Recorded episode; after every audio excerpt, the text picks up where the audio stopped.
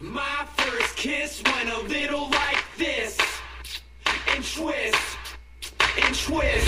My first kiss went a little like this and twist and I twist. said no more teachers and no more books. I got a kiss under the bleachers, hoping that nobody looked.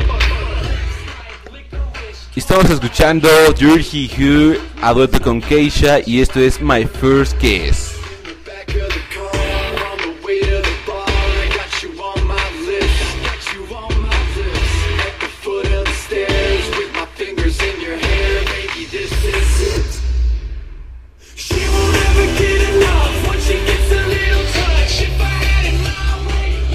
Bueno, bueno, yo soy Zach Ma y es un placer regresar a podcastear para ustedes. Ya saben, platicarles de películas que están en cartelera o películas de DVD and Blu-rays. Y bueno, hoy les voy a platicar de una película que se llaman Los Agentes del Destino, protagonizada por Matt Damon y escrita y dirigida por George Noffy, quien también eh, fue co- co-guionista de Born Ultimatum. Esta película está basada en cientos de películas, lo cual no me gustó, como Minority Report, eh, Desafío Total y Blade Runner. Es una cinta de suspenso, una cinta de acción, lo cual no me gustó tampoco por los efectos especiales. Son muy de los 80, muy de los 90. Esta historia quiere resaltar los antiguos mitos griegos, como el de Edipo, ya que hablan sobre el destino. Y es que una pregunta fundamental es que ¿en realidad controlamos nuestro destino o nos manipula una fuerza invisible? Esta fuerza invisible son los agentes del destino. Según ni siquiera el presidente sabe de la existencia de estos agentes. Este destino resulta ser que en la película puede cambiar.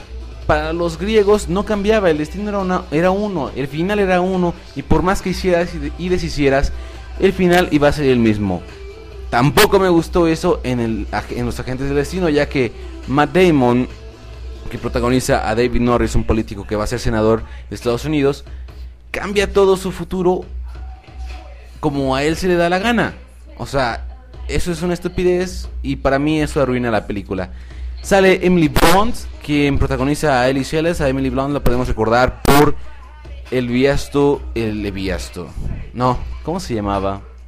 Ah, ya, El Diablo viste la moda. Y antes que nada me quiero disculpar, ya que en Twitter me mencionaron que en un podcast pasado mencionó que en Puños Rosas salía por primera vez en cine a Ramones. Y no, la verdad es que Puños de Rosas, y me, me, me corrijo, reitero, Puños Rosas vio nacer la figura cinematográfica de Omar Chaparro, no de Al, de Al Ramones, de Omar Chaparro. Y eso es todo, no sin antes recomendarles un programa de radio, es www.tweetradio.com y el mejor programa de todos es La Lengua con arroba de Benítez. Y los dejo con esta última rola que es de los B-52s Rock Lofter. Hasta luego y nos vemos en el próximo podcast.